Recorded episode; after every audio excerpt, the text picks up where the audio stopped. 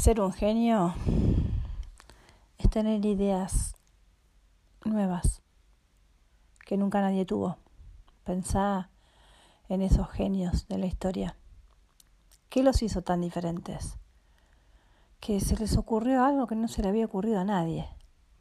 O que lo pudieron plasmar.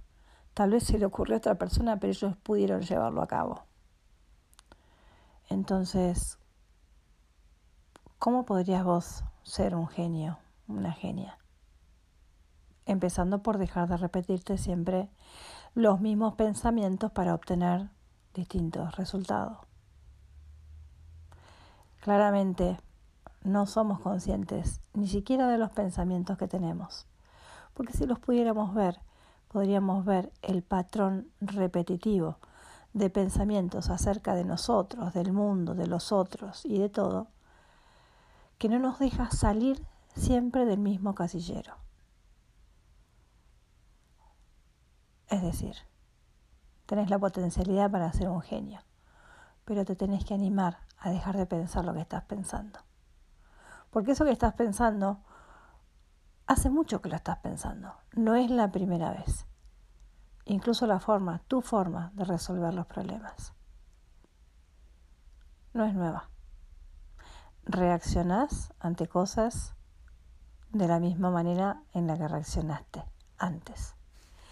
Ante un, una palabra inútil,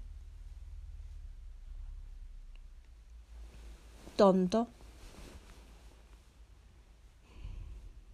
impuntual, mal educado,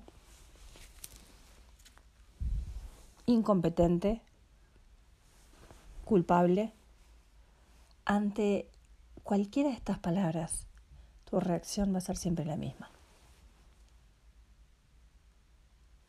¿Y cómo hacemos para salirnos de ahí? Tenemos que tener más conciencia de nuestros pensamientos, de los pensamientos que estamos teniendo. Eso no es algo que hayas aprendido en la escuela eso es algo que se desarrolla.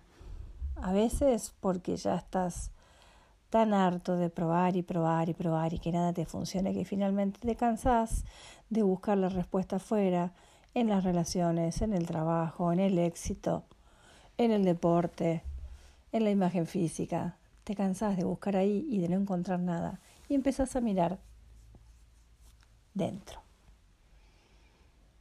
En ese mundo interior donde poco a poco te vas dando cuenta del contenido que había, que ni sabías. ¿Cuántos pensamientos viejos había ahí que vos te estás repitiendo? Por ejemplo, empezás a darte cuenta que durante el día hablas acerca de vos como si tuvieras limitaciones. No, yo soy así. A mí estas cosas no me salen. No soy bueno para las matemáticas. No soy buena para administrar. No soy paciente. ¿Te escuchaste decir alguna de estas o alguna otra sin darle la menor importancia, ni siquiera chequear por segunda vez? ¿Por qué te repetís eso? ¿De dónde lo sacaste? Seguro lo sacaste de experiencias en donde vos te viste a vos mismo en esa actitud te viste incapaz de algo y lo declaraste como un hecho que fundamenta que pienses eso de vos para siempre. Bueno, te propongo que te conviertas en una genia, en un genio, y tengas pensamientos nuevos. La forma de llegar a este lugar es a través de algunos pasos. Yo te voy a compartir los que me sirvieron a mí, por supuesto, no los inventé yo. Fui acumulando información entre todas las prácticas que fui haciendo a lo largo de mi vida, que me resonaron, y sobre todo la práctica del perdón y desde un curso de milagros que va por el mismo camino. El primer paso es hacerte consciente de los pensamientos que tenés. Escúchate. Escúchate hablar de vos durante el día. Escúchate repetir tus creencias. Escúchate tu postura mental, escúchate. Sin juzgarte, porque escuchar no es juzgar, es escuchar. El verbo escuchar no viene de la mano con el de juzgar, solo es escuchar. Juzgar es otro verbo, no lo vamos a usar ahora. Escúchate. Escúchate. Amablemente escúchate. Sé paciente.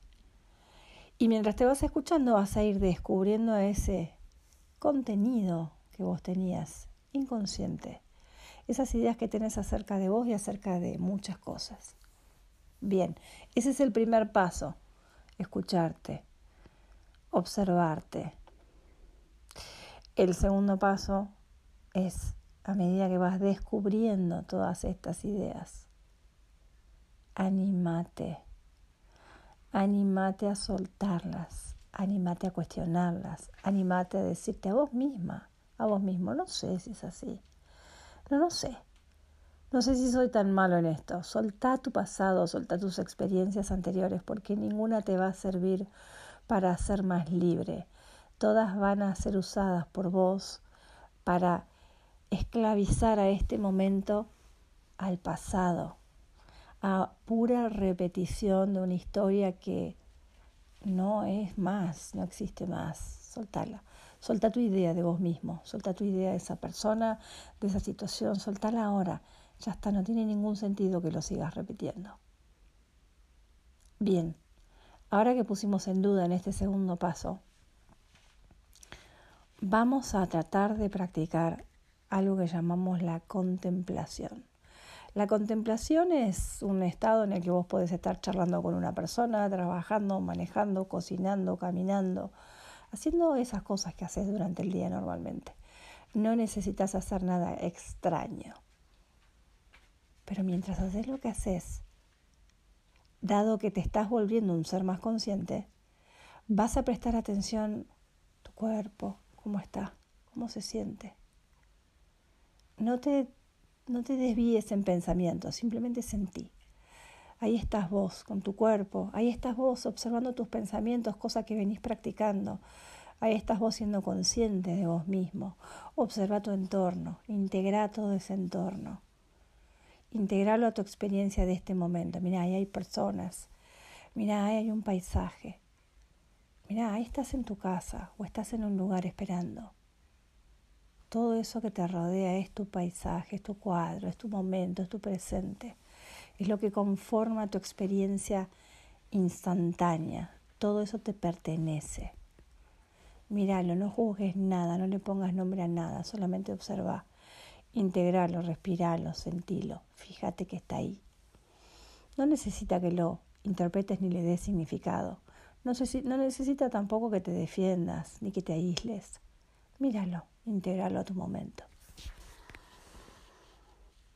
Y ahora ya estás viviendo este momento. Una mente que no necesita estar evaluando todo, respondiendo a todo, solucionando todo, entendiendo todo, es una mente que se calma. Una mente que contempla. Y en la contemplación es donde aparecen esas ideas geniales. Es donde aparecen esas ideas que te despabilan te despiertan, le dan sentido a tu sentir. Ah, ahí va, ahí entendí. Ahora lo veo, ahora sí entiendo, porque entendés desde otro lugar. Así que para abrirte a la contemplación te propongo que hagas todos estos pasos. La contemplación es muy sencilla, pero generalmente la relacionamos con un estado de demasiada quietud eh, que también se puede hacer, pero bueno, vamos a llevar la contemplación a nuestro cotidiano. ¿Qué te parece esta propuesta? Bienvenida, bienvenido a un nuevo episodio de Milagrosamente. Hoy nos quedamos juntos, si querés, acompañarme hasta las 7 de la tarde, como todos los lunes en RSC Radio Comunicativa. Puedes estar escuchándome a través de la web de la radio o si querés tenernos más a mano, puedes descargarte la aplicación de RSC en tu celular a través de Google Play. También puedes escucharnos en YouTube o si no llegas a escucharnos en directo, acordate que RSC tiene un canal en Spotify donde vas a escuchar este y todos los demás programas de la radio que apuntan siempre al bienestar, a sentirnos mejor, a aprender más de nosotros mismos. Y van a quedar todos subidos ahí, grabados en Spotify, así que cuando quieras los puedes volver a escuchar y compartirlos inclusive. También te puedes armar un playlist con las cosas que más te interesaron, que más te gustaron escuchar para volver a escucharlas. Mientras, hoy, lunes te propongo que te quedes un ratito más conmigo. Vamos a ver qué, qué sigue apareciendo en el día de hoy. Vamos a ver qué nos depara en un ratito este encuentro. Quédate conmigo un ratito más, aquí en Milagrosamente. Hola, gracias por quedarte conmigo un ratito más acompañándome. preguntaste qué pasaría si fueras cada día un poco más consciente de tus elecciones? Mm, de la calidad de los pensamientos que estás teniendo, de lo que estás eligiendo pensar. ¿Te preguntaste qué pasaría con vos? ¿Con la imagen que tenés de vos misma? o de vos mismo? ¿Por qué se me ocurre esta pregunta? Porque el autoconocimiento es el camino que nos lleva a conocernos a nosotros mismos y saber qué contenemos. Y una vez que sabemos qué contenemos, podemos elegir qué queremos seguir conteniendo y qué queremos ya dejar atrás. Entonces, imagínate que tomaras la decisión, la firme decisión de hacerte un poco más consciente de tu contenido todos los días. Es decir, todos los días dedicarte un minuto a vos. Sí, un minuto. O sea, el resto de las 23 horas con 59 minutos que tiene el día, te despreocupas y seguís haciendo lo que venías haciendo. Un minuto de las 24 horas, un minuto. En ese minuto vos vas a elegir los pensamientos que querés tener, vas a chequear los pensamientos que estás teniendo, vas a observarte, vas a verte a vos misma o a vos mismo eh, donde estás con tu cuerpo, con tu sentir, con tus pensamientos, con tu respiración. ¿Cómo estás? ¿Qué está pasando en vos en ese momento? Todos los días un minuto. Y te pones una alarma si querés. Busca tu método. Sí, ya sé. Puede que me digas, bueno, pero yo no soy constante.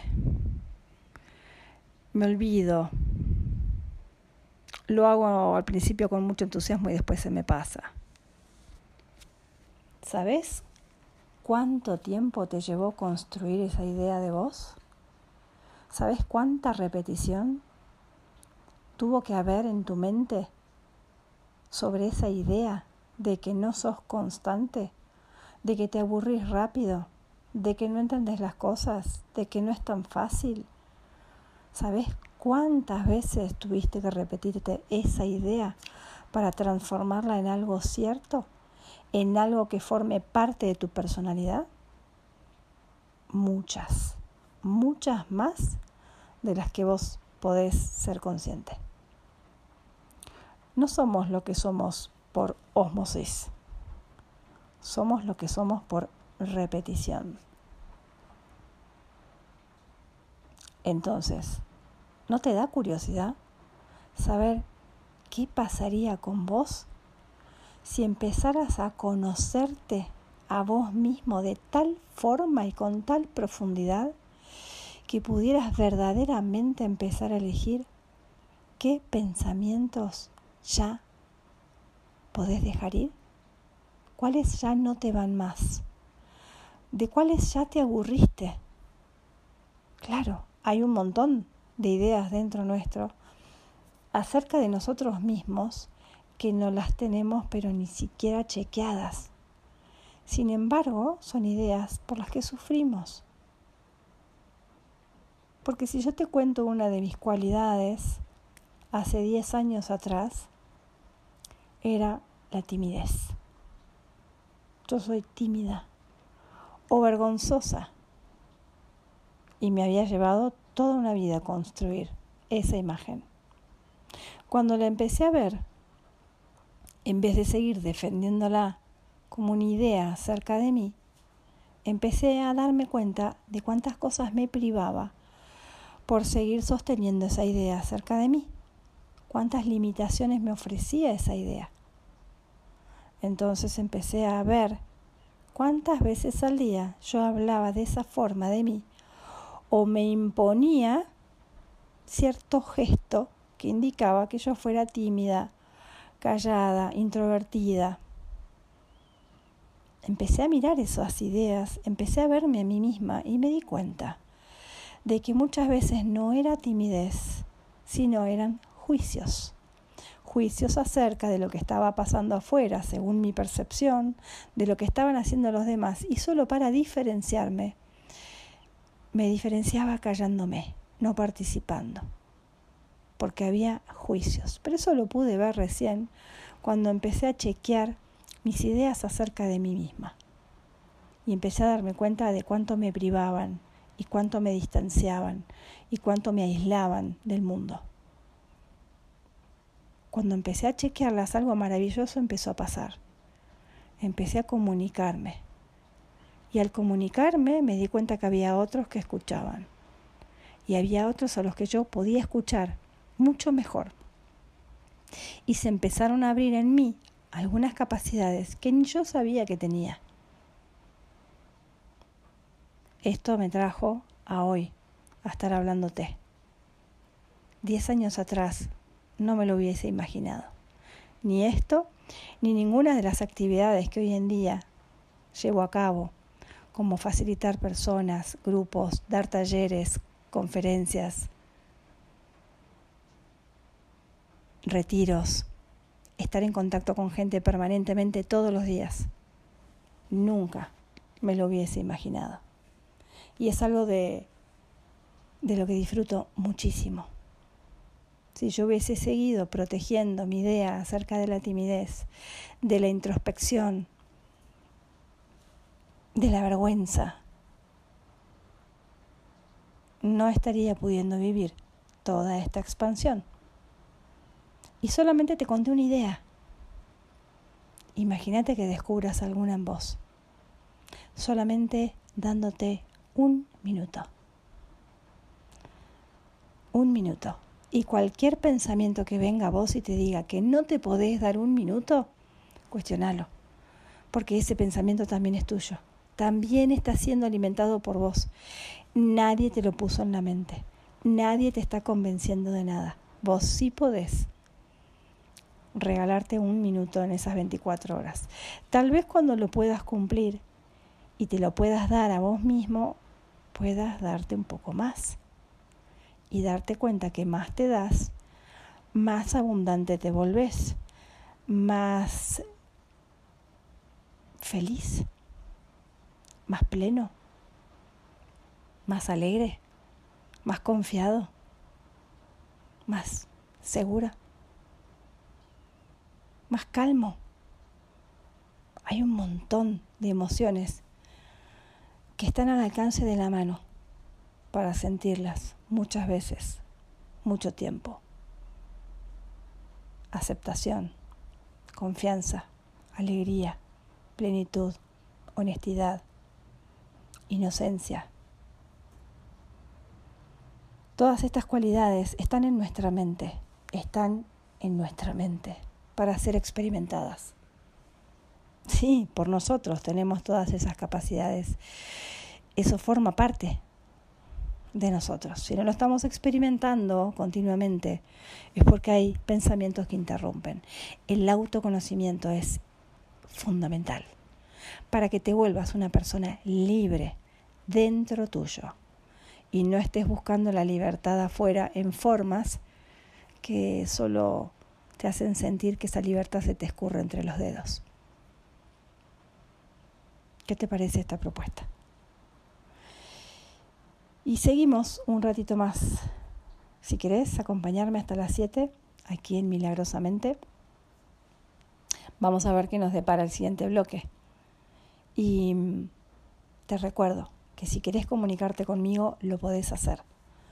A través de todos los canales a través de los que me comparto, como YouTube. En YouTube me encontrás como Darse Cuenta Valeria Dios. En Spotify también me encontrás como Darse Cuenta Valeria Dios en la parte de los podcasts. Puedes encontrarme en Instagram como UCDM, que significa un curso de milagros. UCDM.valeriadios. Tengo una página web en la que vas a encontrar muchísimo material, lecturas, prácticas, puedes descargar libros, tenés videos, meditaciones, entrevistas, explicaciones acerca de un curso de milagros, acerca del perdón, talleres, información sobre talleres presenciales. Ahora también están por salir los talleres online, on demand, y siempre hay alguna novedad. Así que si querés comunicarte conmigo o ver más material que comparto, podés buscarme por cualquiera de esos canales. En un ratito seguimos compartiendo. Quédate conmigo milagrosamente hasta las 7. Muchas veces me preguntan, ¿qué es el perdón? ¿Para qué sirve? ¿Cómo se perdona? Porque cuando lo explico pareciera ser algo distinto de lo que hemos aprendido. Y sí, y sí, el perdón el, el verdadero perdón, no es un perdón dual como hemos aprendido, ¿sí? Y acá, acá es donde, donde primero voy a contarte que no es el perdón, no es lo que hemos aprendido, no es marcar el error en nadie y mientras lo marcamos aparentemente lo dejamos pasar. no es estar por encima de alguien que ha cometido un error, que yo tengo la capacidad de primero marcar y después decir que te perdono. El perdón no, no refuerza la culpa. El perdón tampoco es resignarme. Resignarme a seguir soportando eso que el otro está haciendo porque de alguna manera pareciera que el perdón implica que me tengo que quedar en el mismo lugar soportando las mismas cosas. El perdón no es resignación, no es aguantar, no es soportar, no es dejar que otros abusen de uno en cualquier nivel.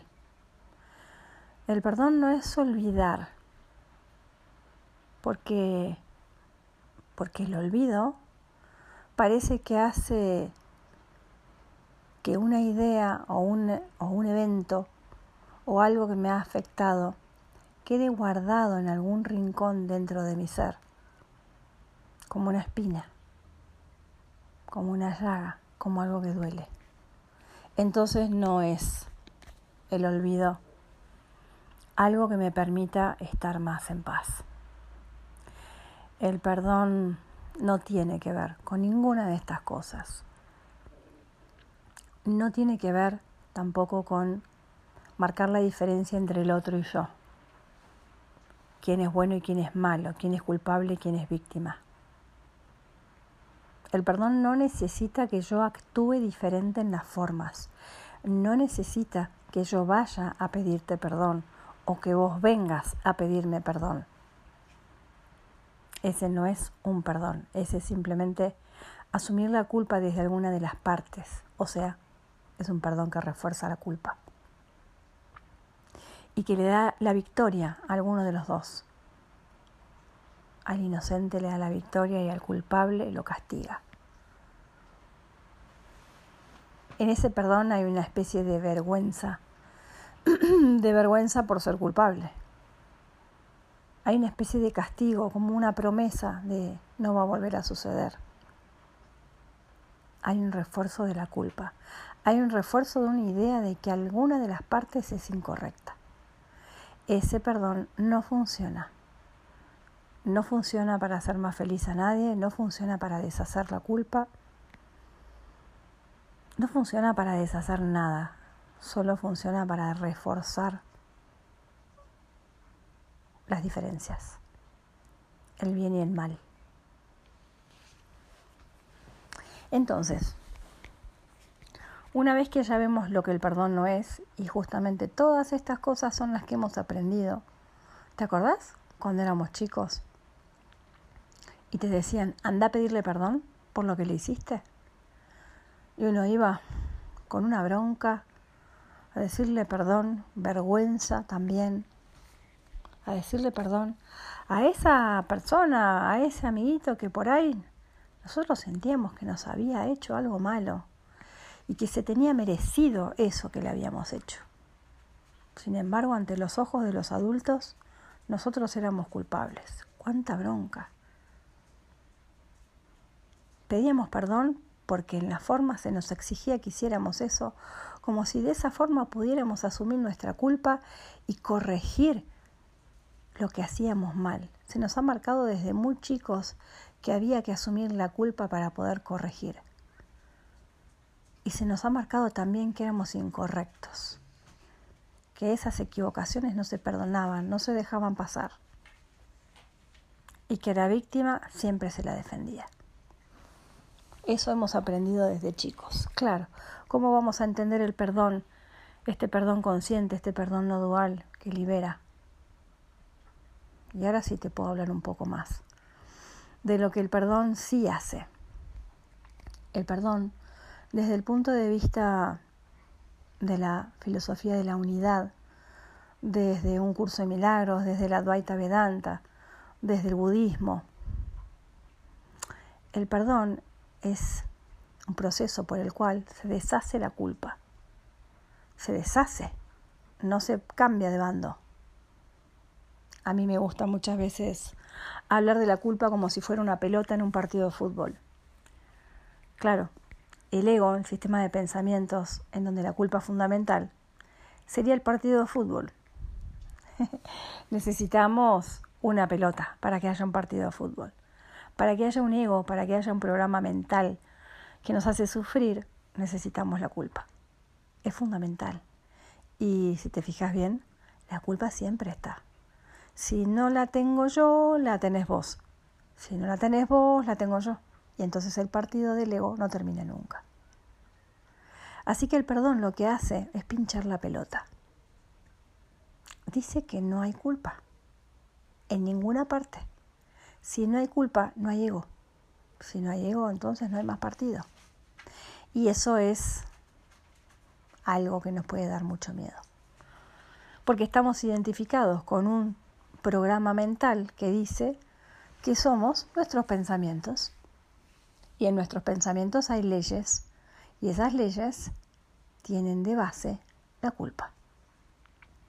¿Qué seríamos si no fuéramos nuestros pensamientos? Bueno, eso nos da un montón de miedo y lo vamos a dejar para otro programa. Volvamos al perdón. ¿Cómo se perdona? ¿Para qué? Ya te lo dije, para deshacer la culpa. Y hay culpa por todas partes mucho más de lo que vos ves a primera vista. Por eso en el bloque anterior te hablé del autoconocimiento. Ahí vamos a poder empezar a reconocer muchísimos pensamientos de culpa, de ser incorrectos, no suficientes, no valiosos. Prácticamente podemos llegar a encontrar pensamientos incluso de que somos malos, capaces de hacer daño. Eso nos hace culpables. Entonces la culpa se deshace a través únicamente del perdón. Y te voy a hablar un poco de cómo es este proceso de perdón. En el siguiente bloque me gustaría contarte cómo es un proceso de perdón simple y cotidiano, que vos podés practicar, probar, experimentar, a ver cómo te resuena. ¿Te puede llegar a traer resistencia? Sí, por supuesto. Estamos muy apegados a nuestra forma de ser, a nuestros razonamientos y a querer tener razón. Aunque a veces esa forma de razonar y esos pensamientos nos estén haciendo sufrir. Claro, lo que pasa es que hace muchos años venimos creyendo que el sufrimiento no es por nuestros pensamientos, sino por lo que nos están haciendo. Claro, la culpa está en otra parte. Cuando empezamos a mirar dentro muchas veces, dejamos de echarle la culpa al mundo y nos empezamos a echar la culpa a nosotros. Claro, el otro no me está haciendo nada, soy yo que siempre elijo mal. Soy yo que siempre estoy desviándome, distrayéndome. No hago lo suficiente para estar bien, no soy constante. No estoy entendiendo bien lo que, lo que es el perdón o cómo trabajarlo. Vamos a encontrarnos culpables muchísimas veces en el camino del autoconocimiento, ya que vamos a aprender a quitar la culpa del mundo y vamos a tener la, eh, la mala costumbre de llevarla para adentro, de ponerla en algún lado, de no cuestionar la culpa de entrada. Por eso, para eso quiero enseñarte un proceso de perdón simple que tal vez vos puedas empezar a probar hoy mismo a través de algunos, de algunos ejercicios. Si te quedas conmigo un ratito más, en el próximo bloque hacemos un ejercicio de perdón. ¿Te parece? Quédate conmigo en Milagrosamente. Hasta las 7. Hola de nuevo. Bueno, gracias. Gracias por acompañarme este ratito que nos queda juntos. Como te decía antes, vamos a practicar el perdón. El primer paso, el primer y fundamental primer paso es reconocer que esa situación de conflicto en la que ahora mismo estás, ya sea mental, físicamente, bueno, siempre es mental, porque siempre el conflicto está en la mente, pero puede que vos lo sientas emocionalmente, que vos lo sientas en una pelea que tenés afuera con otra persona a través de, de un intercambio de, de malas palabras, de gritos, de maltrato, tal vez a través de la indiferencia. Como sea que estés experimentando el conflicto ahora, en cualquiera de estos niveles, el primer paso es reconocer que aquello que estoy experimentando como un conflicto es mi forma de percibirlo, ¿sí? Es mi forma de percibirlo, es mi contenido mental, el que solo me permite ver lo que estoy viendo. Esto desde, por ejemplo, un curso de milagros es mucho más fácil de ver, porque el curso nos lleva a través de un proceso de entender por lógica, ¿sí? cómo es que nosotros, todo aquello que percibimos, tiene el significado que nosotros le damos. Hoy hablaba con, con una persona con la que teníamos una sesión individual y, y poníamos este ejemplo. Una madre está criando a su hijo y hace lo mejor que puede. Entonces lo cuida, lo protege, le hace la comida, lo lleva y lo trae. Le permite ir a las clases de guitarra, abandonar las clases de guitarra, ir a clases de taekwondo, abandonar las clases de taekwondo. Le permite hacer y deshacer a su hijo como sienta, pensando que eso es lo mejor para su hijo. No exigirle, no obligarlo, no poner sus expectativas en ese hijo. Dejarlo libre. Eso es lo que la madre siente que le da al hijo.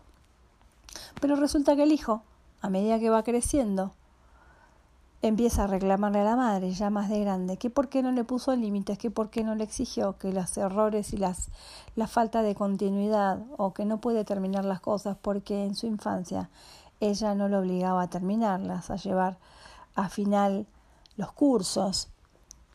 Entonces, ¿cuál de las dos es verdad? ¿La buena intención de la madre en darle libertad al hijo, en que se conecte con su sentir porque eso era lo que ella creía que era mejor para él? ¿O la percepción del hijo que dice que le faltó, que fueran un poco más firmes con él, que lo obligaran un poco más a terminar las cosas. Porque según el hijo y según su percepción, eso es, es su pasado, la forma en la que lo criaron, es la causa de sus incapacidades en su, en su adultez. ¿Cuál de las dos percepciones es real? Las dos y ninguna. Ambas personas perciben lo que necesitan percibir para trabajar sobre ellas mismas, lo que supuestamente hacen o hicieron mal. Ninguno de los dos se equivocó, sino que cada uno percibió lo que creyó que era verdad. Volviendo entonces al proceso de perdón, en el primer paso del proceso de perdón, nada de lo que estamos percibiendo es exactamente como lo estamos percibiendo. Lo estamos percibiendo de una forma determinada porque nuestro contenido mental no nos permite percibir otra cosa. Nuestras propias limitaciones mentales solo nos permiten percibir eso de esa forma, sentirlo de esa forma, entenderlo de esa forma. A medida que vamos haciéndonos más conscientes, esa percepción también se va a ampliar y se va a profundizar un montón. Pero de momento esa es la que tenemos. Entonces el primer paso es reconocer que lo que estoy viendo es lo que quiero ver, pero no es siempre lo que es. Así que puede ser que en esa discusión yo esté simplemente queriendo tener razón con respecto a mis pensamientos acerca del otro, acerca de la pelea, acerca de quién tiene la culpa, acerca de quién tiene razón, acerca de lo que va a pasar, acerca de lo que me hicieron. Todo eso está pasando en mi mente exclusivamente. El otro en este momento no importa. En un proceso de perdón, el otro solo sirve para mirarme a mí. Nunca va a servir para, seguir, para mirar al otro. Así que eso es importantísimo en el proceso de perdón. Usamos al otro, usamos la situación siempre para mirarnos a nosotros. No nos distraemos con el otro. Primer paso entonces, todo lo que estoy experimentando lo experimento así por mi forma de percibir, porque estoy queriendo tener razón con los pensamientos que estoy teniendo. Esta es una toma de conciencia, ¿sí? no es una acusación, es una toma de conciencia. Entonces, mientras estamos peleando con alguien, o haciéndonos mala sangre por alguna cosa, o hablando mal de otros o de nosotros mismos, el primer paso que vamos a dar entonces es el reconocimiento de que eso que estoy diciendo que es de esa forma, cuando me refiero al otro, cuando me refiero a mí, cuando me refiero a una situación, es mi forma exclusiva de percibirlo. Esta afirmación la hacemos internamente. Afuera, buena noticia, podemos seguir haciendo lo que estamos haciendo. Peleándonos, gritando, culpando, haciendo todo lo que hacemos siempre. Todo ese circo lo seguimos haciendo. Mientras internamente se está despertando en nosotros una capacidad de observar lo que está pasando y de tomar una decisión. Esto está pasando en mi mente. Yo estoy defendiendo pensamientos. Estoy percibiendo esto porque estoy defendiendo mis propias ideas acerca del asunto. Bien, ese es el primer paso. En cierta forma, este primer paso se llama responsabilidad. Somos autores de nuestra percepción. Es nuestra, completamente nuestra. No es la verdad, pero es nuestra. Segundo paso. Este paso puede resultarte un poco difícil, pero no importa. Inténtalo muchas veces hasta que finalmente te vas a dar cuenta no solo del sentido que tiene, sino del poderoso eh, de, la poderosa liberación que te puede traer. Este segundo paso es, una vez que yo reconozco que todos estos pensamientos están en mi mente, que estoy queriendo tener razón con respecto a lo que estoy pensando, ya sea juicios o la culpabilización del otro, o mi estado de, de miedo con respecto al futuro, lo que creo que sé que va a pasar. Todos esos pensamientos ahora los voy a cuestionar con una simple frase, no sé. No sé si esto es así. No sé si esto que digo acerca del otro es verdad. No sé si esto que creo que va a pasar va a pasar. No lo sé. No sé. No sé si tendría que hacer esto o no lo tendría que hacer.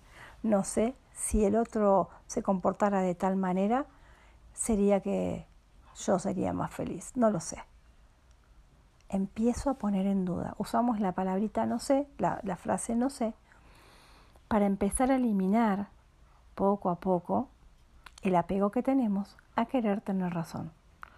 Primero nos hicimos responsables y entonces el segundo paso es la humildad. Solamente en la humildad podemos aprender. El no sé entonces deja espacio en la mente para un aprendizaje.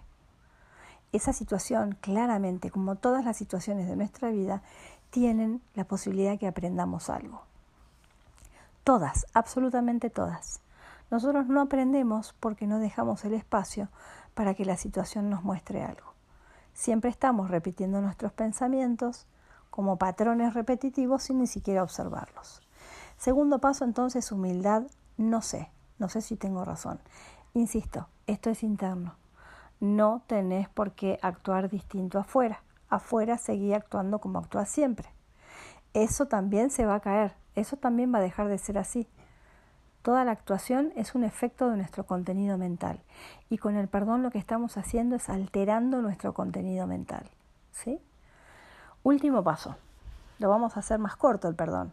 El perdón puede ser un proceso más largo, por supuesto, y puede haber muchas formas. Yo te estoy proponiendo esta. El tercer paso, una vez que dijimos no sé si esto es así, hacemos un último paso que es el, la entrega. ¿Sí? Responsabilidad, humildad y entrega. ¿Qué es la entrega? Buscar aquello en lo que vos tenés fe. ¿Qué es aquello en lo que tenés fe? Dios, Espíritu Santo, Jesús, universo, fuente, amor, ser, ángel de la guarda, San Mateo, San Marcos, San Cayetano, el que te guste más. Pero de verdad tiene que ser algo en lo que tengas mucha fe. ¿Por qué te propongo esto? Porque todavía no tenés fe en vos mismo. Pero ya la vas a tener, no te preocupes. De momento usemos un símbolo. Usemos un símbolo, la Virgen, un símbolo que te cause amor, que te, que te cause confianza, que vos puedas poner algo en sus manos. Entonces, ¿qué vamos a entregarle a esto en lo que tenemos fe? Todos nuestros pensamientos, esos a los que les dábamos tanta fuerza, con los que queríamos tener razón, que empezamos a decir no sé si es así, reconocemos que esos pensamientos estaban ocupando espacio en nuestra mente y se los entregamos a aquello en lo que tenemos fe. ¿Qué te parece? Practícalo. Y si tenés dudas, escribime. Insisto, podés comunicarte conmigo, podés dejarnos un mensaje y seguir esta conversación. Gracias por acompañarme otra vez, como todos los lunes de 6 de la tarde a 7, en RSC Radio Comunicativa, aquí en Milagrosamente. En el próximo programa te voy a contar los próximos talleres presenciales que voy a dar en Buenos Aires. Acompáñame como cada lunes a las 6 de la tarde en RSC Radio Comunicativa. Gracias y que tengas una hermosa semana.